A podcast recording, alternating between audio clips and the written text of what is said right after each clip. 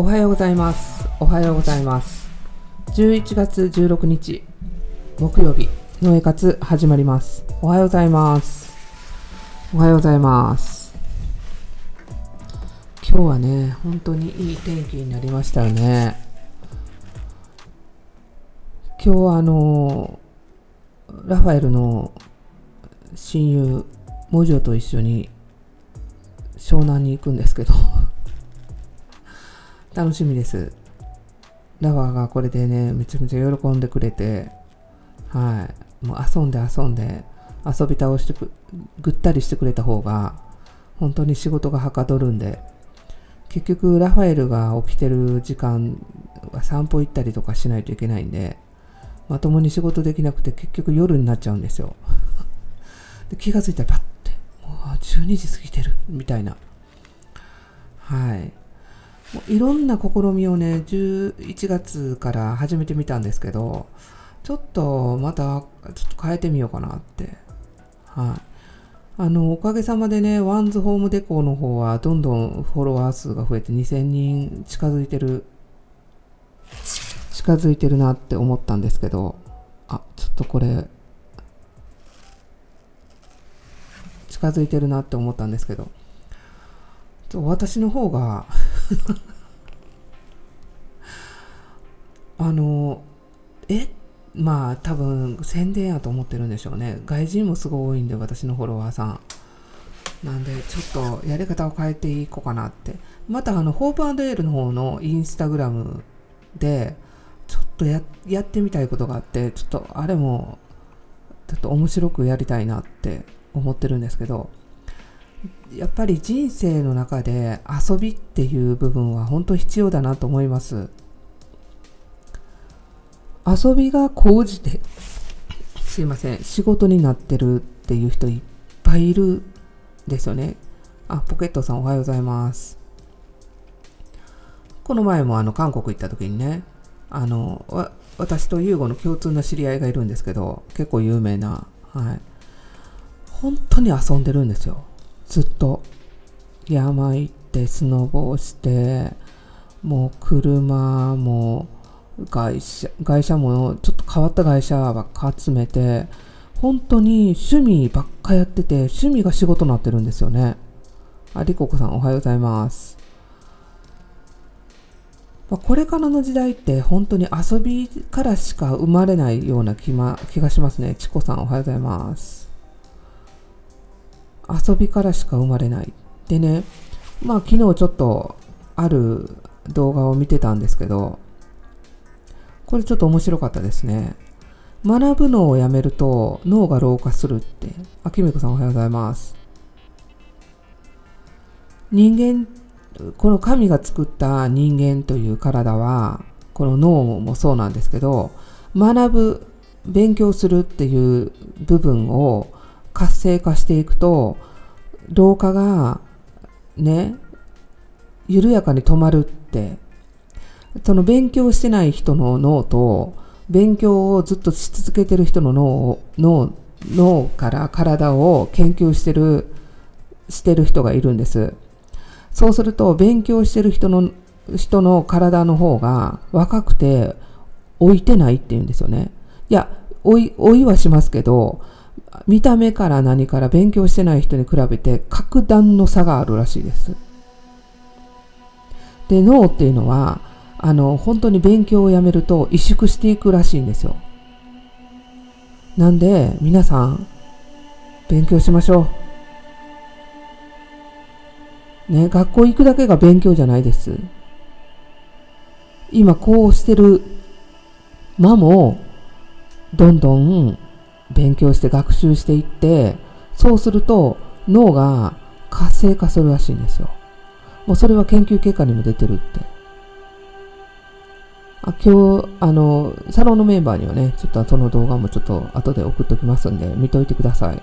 最近ね、気になる私のインスタグラムのこの人フォローしてるよ、みたいな、こんな面白い動画があるよっていうのをね、昨日ちょっとパッと出してみたんですけど、サロンはまあ大体水曜日、金曜日が全部アップデートの日なんで、とうとう私の友達の話も、これからの転落人生について、第5話始まりますんで、すっごい楽しみにしてください。嘘かよっていうぐらい映画みたいな話なんですよ。全部が。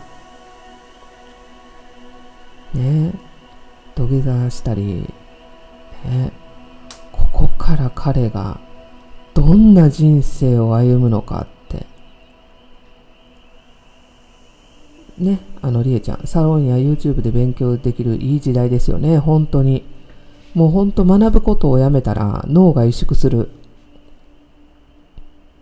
何でも学ぶっていうことが脳が開花する。そしてね、新しいことに挑戦する。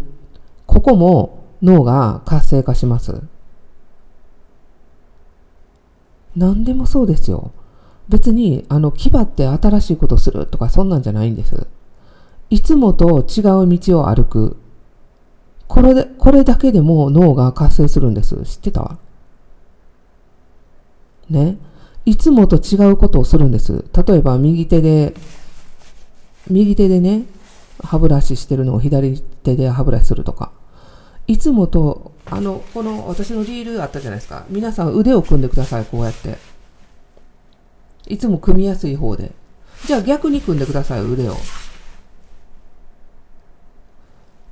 どうですか？すごい違和感ないです？逆に組んだら。脳って、もうこうやるって癖つけられてるわけですよ、我々は。全部、脳に。反対に組むと気持ち悪いですよね。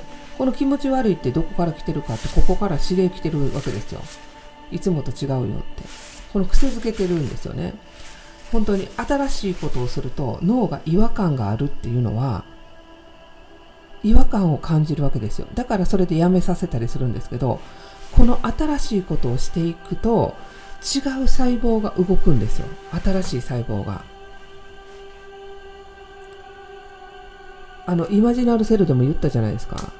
えっ、と、幼虫からさなぎになるとき、さなぎの間に、幼虫の時の細胞が、この蝶々になる細胞を、こっぱみじんに、あの、ボッコボコにするわけですよ。食べたりとか、追いやったり、消滅させたりとかするって。それでも、新しい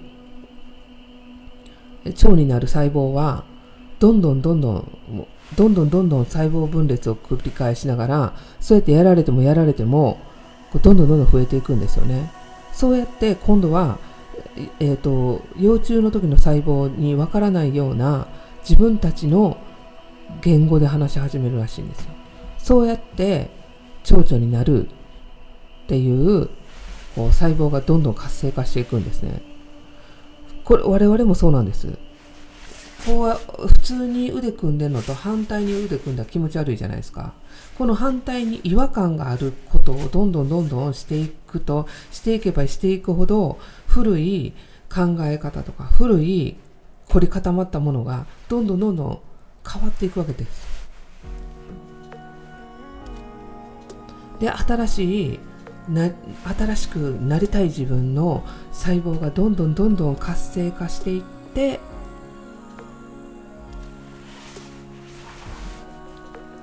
現在に新しいやる気のある 素晴らしい自分になるわけです。なんでこの慣れるっていうものをやめる。もう常に新しいことを挑戦する。昨日もねあのリオちゃん言ってましたね。ヨガをやり始めて新しいことに挑戦しないと気持ち悪いって。新しいことに挑戦するっていうことが当たり前になったって。ね単身単身じゃない家族でみんなで初めての新潟に行って新潟でヨガスタジオ作ろうって。しかもクラウドファンディングで。すごいですよね。そうやって新しいこと新しいことをやっていくって。素晴らしくないですか？でもそうすると脳が活性化して新しいことをするっていうところに慣れてくるんですよ。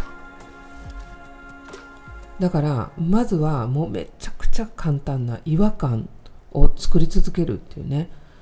家玄関から出ていつも右に行くのに左に行ってみたり。あれ？なんか今日違うことやられてない？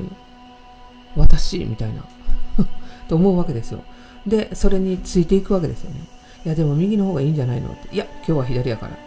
これだけですごい変わるんです。もうすっごい単純なんです。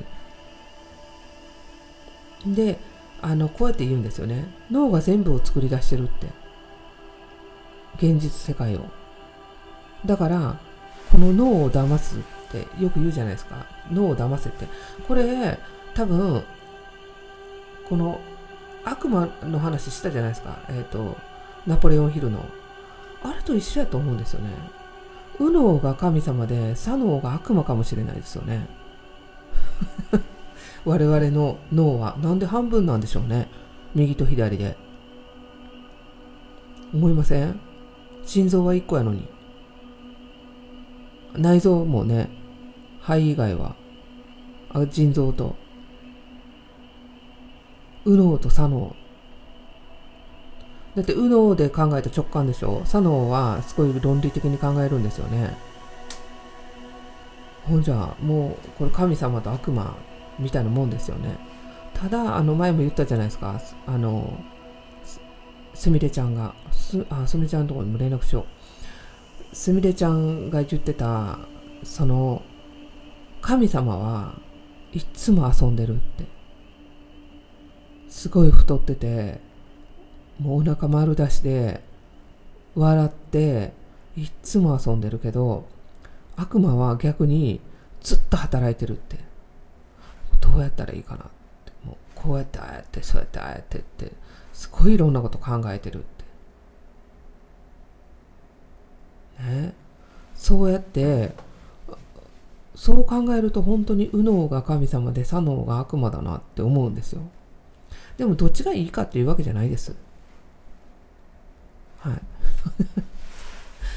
たまにはねでもこれから直感の時代って言われてるじゃないですか今までは太ってる悪魔のイラスト見たことないですよね。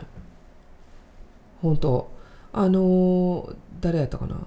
えっと、吉本ばななさんが行ってるっていう新宿のお寺があるんですよね。韓国のおばちゃんがやってるお寺で。そのおばちゃんとずっと喋ってたら言ってたもん。悪魔が悪,、まあ、悪魔にが降り立った人間がおると。もう背中に入って。もう本当に美しいらしいんですよ。むちゃくちゃ。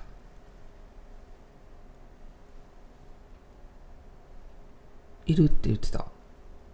へえって聞いてただけなんですけどね。そうなんやって。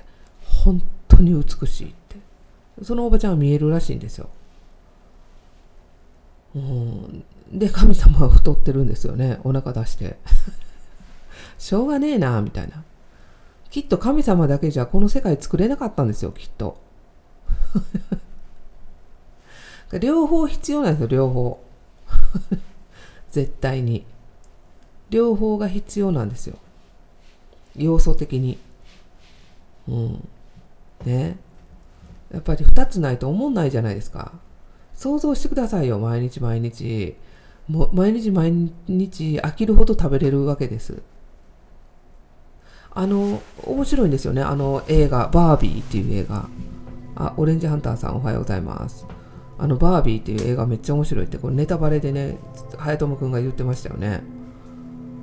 あの、バービーの世界は完璧で、もう何でもパーティーパーティーですっごい面白いけど、ある一人が、ねえ、私たちいつ死ぬの？って言ったら、全員が固まったっていう。え？みたいな。は？みたいな。それは言ったらあかんやろ。みたいなね。想像してください。毎日パーティーパーティーで。何でも好きなものを迎えて何でも美味しいもの食べれたら多分10日で飽きますよ。いや多分1年おったら気狂うでしょうね。我々は不自由な中に自由を見つけるのが好きなんでね。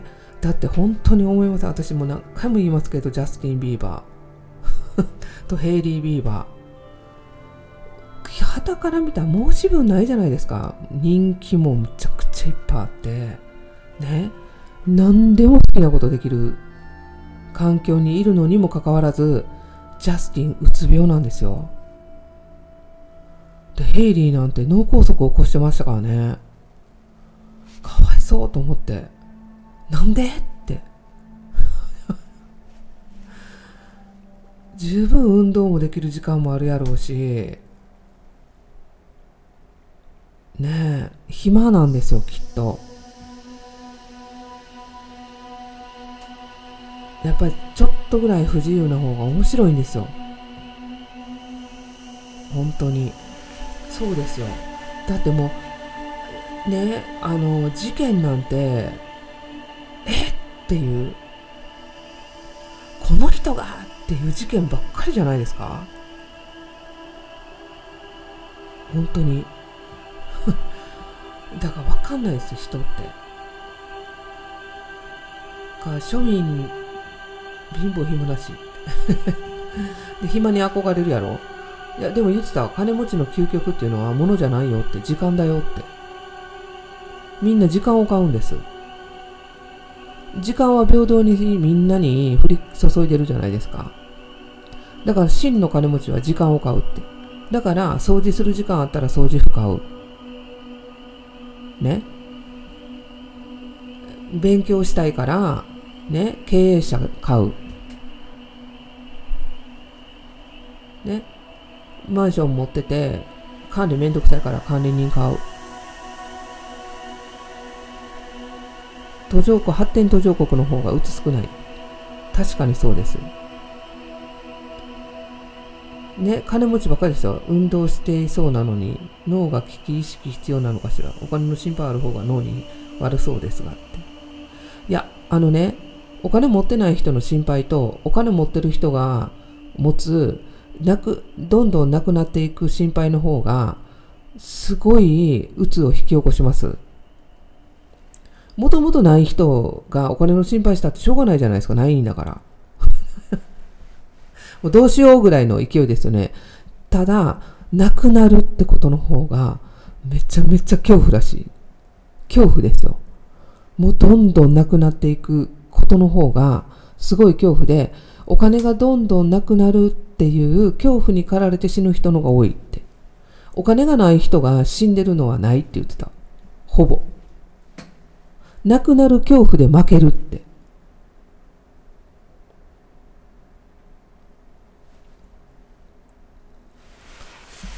すごいですよね。いや、だから面白いなと思ったんですよ。本当に何もかも持ってそうに見えて、ね。ああの、何でも過ぎるのはよくない。普通なんです、チコさん。そんな、あの、貧乏でとかじゃなくて、普通です。普通。みんな、日本に、あの、ない、もっとあの、世界には、本当に、そういう人らはいますから、我々は普通です。普通でよかったって言うんです。わかった？口に出したらあかん。我々は裕福になる途中なんです。脳にほら指令出さな。口も行動のうちやから。脳に指令出していきましょう。我々は途上国ですよ、まだ。発展、これ、これから発展ですよ、これから発展。ねえ。いや、勉強。今日はだから、すいません。勉強し続けるっていう話です。そうですよ。あるもないも感覚の違いですよ。はい。忙しいって書いて、心がなくなるって書くじゃないですか。忙しくない。毎日やることに溢れている。これにしましょう。だって、もう暇だなと思う人の会話って面白くないですよ。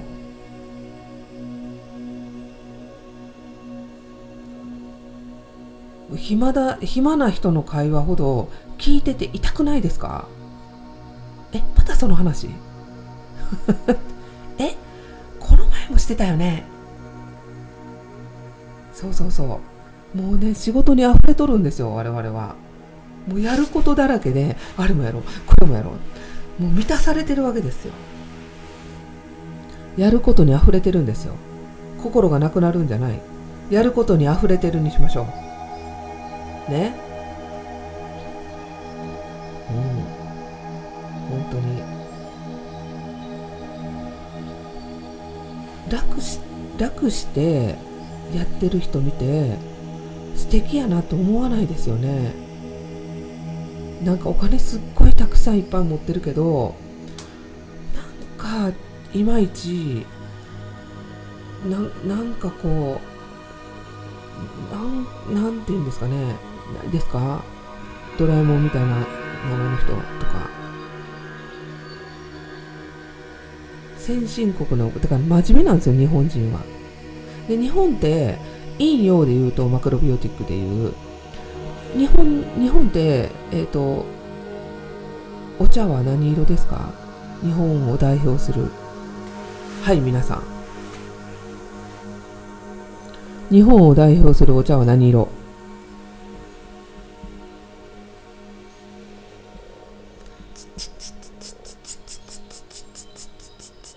緑茶。イエスピンポン。緑。イエスドラえもんみたいな人ね。はい。で緑。そうなんですよ。想像してください。ね。えっ、ー、とこれを世界を色で分けるとしたら陰が青色陽が赤色なんです。あセムさん茶色。惜しい。そうなんです。よそしてだから日本って陰性なんですよ。緑茶。陰性陽と陰で分けたらね陰性なんですよ。ほんでしかも日本人の考え方って全部引き算じゃないですか。引き算の美学。ね。何でもリストレスすればいい断捨離しよう。ね。無駄なものを省こう。効率化。ね。どんどんもういらんもんいらんもんってこれってもう全く真逆なんです。海外と。さっきも言いましたね。金持ちは時間買うって。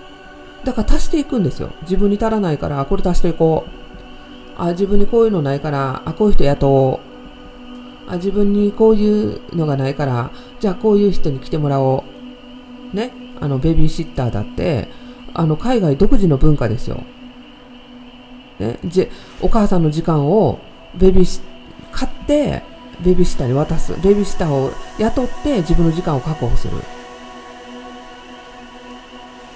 ね？全部引き算なんですよでお金の数え方もそうじゃないですか例えばですよえっ、ー、と、1万円、7000円のもん買って1万円出したら、すぐ引き算ですよね、頭の中で。はい、3000円ってお釣り渡すじゃないですか。海外違いますからね。何回も言いますけど。ね。えっ、ー、と、7ドルのものを出して10ドル出したら、8、9、10って言ってお釣り出すんですよ。はい。足すんです。日本は引くんです。引いてばっかり。だから、こういう発想になるんでしょうね。無駄とかなんとかって。でも、昔の日本とか、でも縄文だけじゃないと思うんです。あの、すべては、その空間があったんで、間があったりとか、そしてね、余韻を楽しんだりとか。そうなんです。だから引き算っていう考えがないんです。足し算です、すべては。ないから補う。ないから補う。これカバラの思想なんですよ。自分にないものを補っていくから曼荼羅になるんです。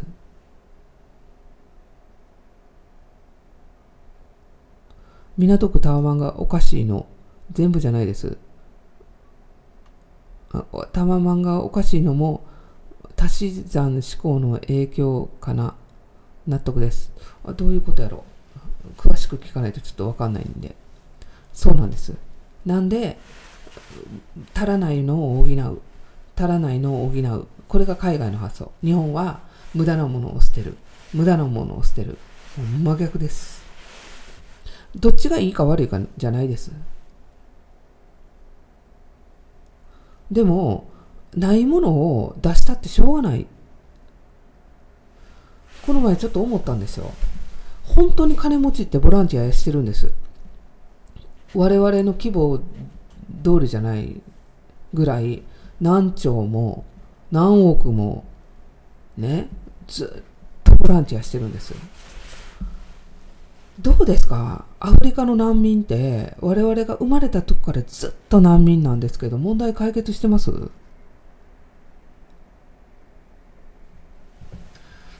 私が好きなあのパタゴニアってあるんですけどあのパタゴニアの社長ってめったにメディアに出ないんですけどね。パタゴニアの社長にこうやって聞いたんですよあのあるインタビューで。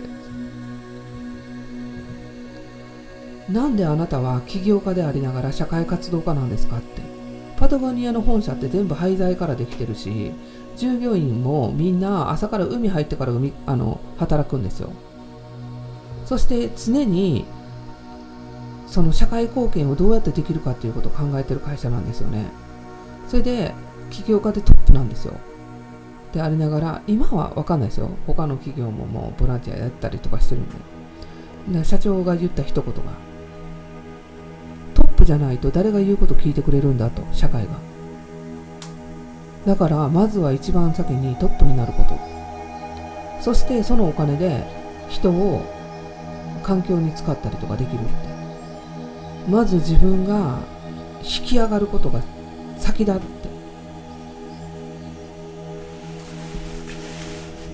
これも本当に私はもう声を大にして言いたいんですけどなんで末端の？我々が。ねビニール袋を毎回毎回ねあ忘れたと思って3円払払わされて。なんでさ製薬会社とか例えばうんライオンとか買おうとか。ああいうとこの方がプラスチック製品めちゃくちゃ作ってるじゃないですか。でほとんどそういうゴミですよね。えそういう企業が働えばいいんじゃないのって。がかかもしくはですよ。あの人らがもっと環境を考えた例えばバルク販売にするとかね。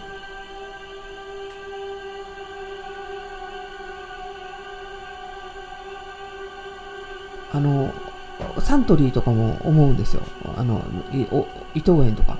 もうねあの自動販売機を全部やめて全部バルク販売にしてもう国民全員が水筒を持たせて好きなジュース入れても飲めばよくないですか？こんなゴミなくなる。ゴミなくなる。まず企業が作ってるところから止めないと。気づこうぜ全員って。なんで末端の我々がね。せっせせっせヤシの実洗剤使ってるわけですよ。もうこんなん10代からですよずっと。10代からずっとヤシの実洗剤使ってるんです。でもね世の中にはねキャオとかねガオとか ああいうところがねバンバンバンバンバンバンバンバンケミカルのやつ作るわけですよ。そこから変えようぜって。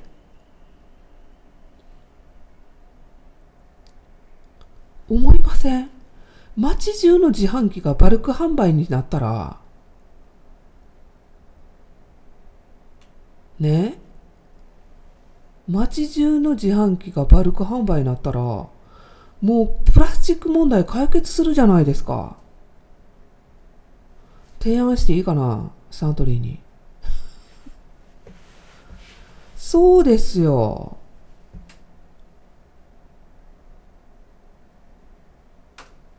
ねえ、思いません？街中が、ね、あの、パリなんて水道代、水道、ただの水道出るとこいっぱいあるから、そうやって街中が全部バルク販売になればいいんですよ。なんで我々がね、本当にもう怒りますけど、なんで我々がこんな末端で消費税むちゃくちゃ高く上げられて ね、ビニール袋に3円ずつ払わされて、作ってるとこに徴収しろやって。大元から止めろよ、大元からって。プラスチック製品のものを作ってるところを全部エコ製品に変えろって。地球にか地球に変えるそこに研究開発費投入しろってじゃあプラスチック作ってる会社もかわいそうですよ。もともとプラスチック自体は悪いもんじゃない。プラスチックがあるから我々の生活は豊かになったんですよ。いろんなとこに届けられたから。でもそれを海に捨てる奴らが一番悪いですよね。あのゴミ箱じゃなくて。そして廃棄できないぐらいの大量なものを作ってる社会が悪いですよね。我々が悪いんじゃなくて。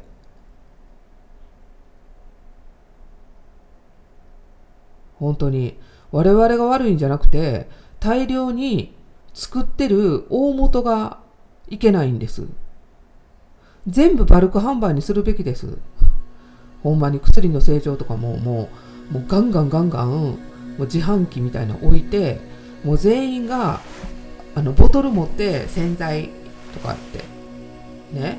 今日は何に洗剤にしようってもう全部がもうそうすればいいんですもう環境にいいものしか作らせないマイクロプラスチック問題もねありましたけどあれもう本当にあのどんどんどんどんプラスチックがねどんどんどん細かく細かくなってて経年劣化でどんどんどんどん細かくなってマイクロチップになったりするじゃないですか。まずそこから止めないと。インド行った時も思ったんですよね。めちゃくちゃ汚いんですよ。汚いというかゴミだらけで。これをあのゴミ箱ゴミ箱に全部仕分けしてゴミ入れたらルピーが出てくるっていう仕組みにしたらあの国民の人数やったら多分一瞬にして国きれいになるはずなんですよ。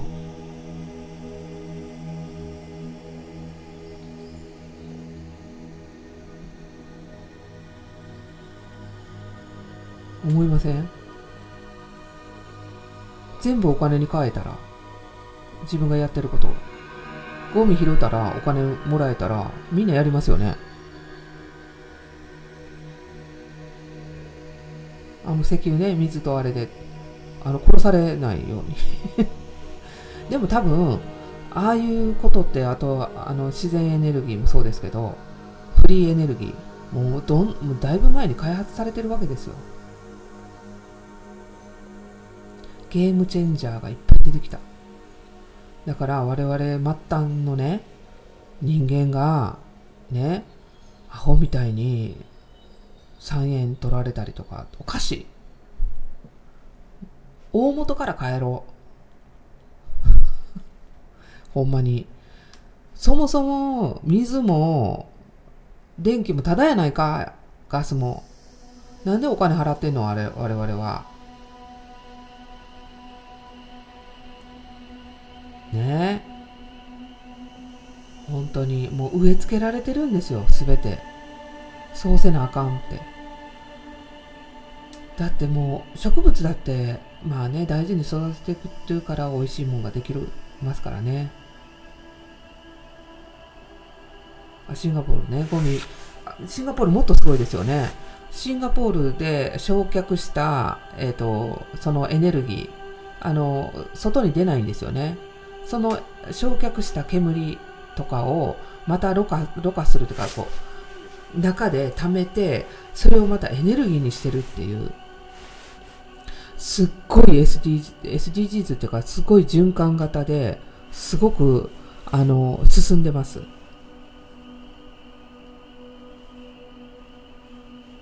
まあでもねトヨタが出てきたりとかしてあの本当にねガス排ガスが出ないようにとか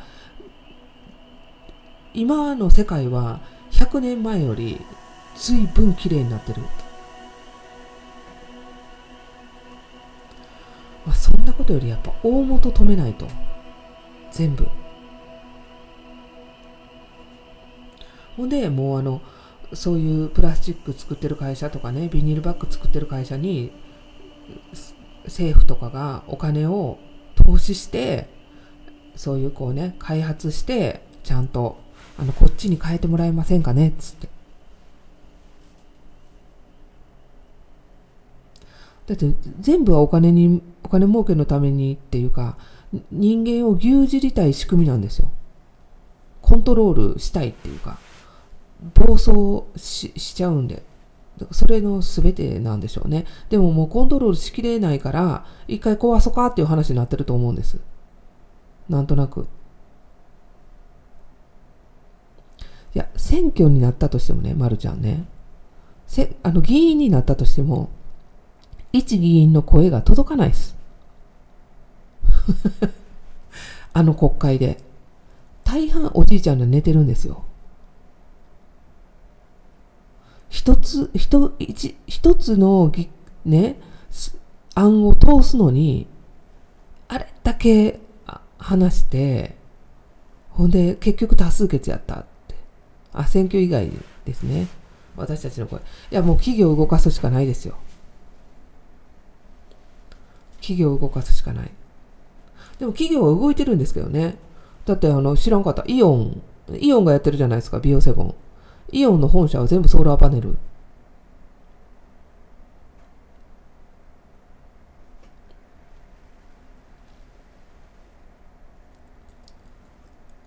ね、やっぱ企業から変えるしかない。もう全部バルク販売にすればいいのに。ほんまに。もう全員がもう水筒を持ってマスク配るぐらいやったら、ね、水筒配ろうぜ。ほんま。日本、あんで、なんかあの、水が取れる国が日本、真水が飲め飲める国が日本しかないって、あ日本が、えっと、この地球上で真水が飲める国っていうのが17%しかないのかなって言っても日本がすごいってなってたんだけど、私カナダに行ったじゃないですか。ちっちゃい時留学して。えっ、ー、と、7万個の湖あるんですよ。で、めっちゃ水きれいなんです。カナダもあるやんって 思ったんですけどね。まあ、とかく都市伝説とかはもう日本、日本がすごい、日本がすごいってなってるけど多分韓国行ったら韓国がすごい韓国がすごいって中国行ったら中国がすごい中国がすごいっていういろんな国の都市伝説があると思います。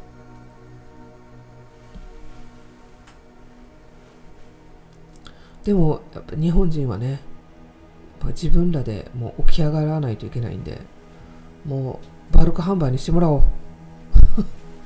もうあの我々が一人一人が仕分けしてもうペットボトルのね、あのラベルあるじゃないですか。あれを剥がすのいちいちめんどくさくないですか？ほんまに。だったら、あの、あの、ね、あの、だったら植物インクで、あの透明のプレスプラスチックボトルに印字すればいいのに、多いお茶とかもう。いちいちあのセロハン剥がすのめんどくさいケーキかって思うんですよね、いつも。このむっちゃくちゃちっちゃいケーキに、ちっちゃい箱入れて、そこにまた箱が貼って、それでまた紙袋入れて、たった450円やのに、紙袋とかの方が高そうやなって。食品トレイの仕分けとかもだるいですよね。もう弁当箱持って、あの、こう、プラスチックの、あの、あるじゃないですか、ジップロックみたいな。あれにもう全部入れる仕組みにしたらいいですよね。でもプラスチックがあるからこそこうやって個別になって衛生的にってなったんですけどね。みんなが便利を追求したらゴミがいっぱいになったって。過剰包装もええとこじゃないですか。化粧品1個買ってねアイライナー箱あってそこにまた説明書入っててまたさらにラッピングされて紙袋ですよ。もう中身のままでいいですっていつも言うんですよ。もう捨ててくださいっつって。そういう時代が来る。絶対に。だってもう飽和してるって分かってるじゃないですか。そっちの方が大切。なんか知らんけどすげえぼやいてた。今日朝から45分もしてしまった。ちょっと眠たくなってきた。喋りすぎてぼーっとしてきた。はい。今からちょっと散歩に行って説明書も小さすぎて文字見えないですよね。だったらもうほんまにホームページ行ってダウンロードした方が絶対ダウンロードっていうかあのスマホで見た方がいいからもう説明書いらない。アップルなんてもうめちゃめちゃシンプルじゃないですか。箱きれい。ね。あもうそろそろ止めとかな。それでは皆さん良い一日をお過ごしください。いきなり帰って終わるの。ハバーナイスで。良い一日をお過ごしください。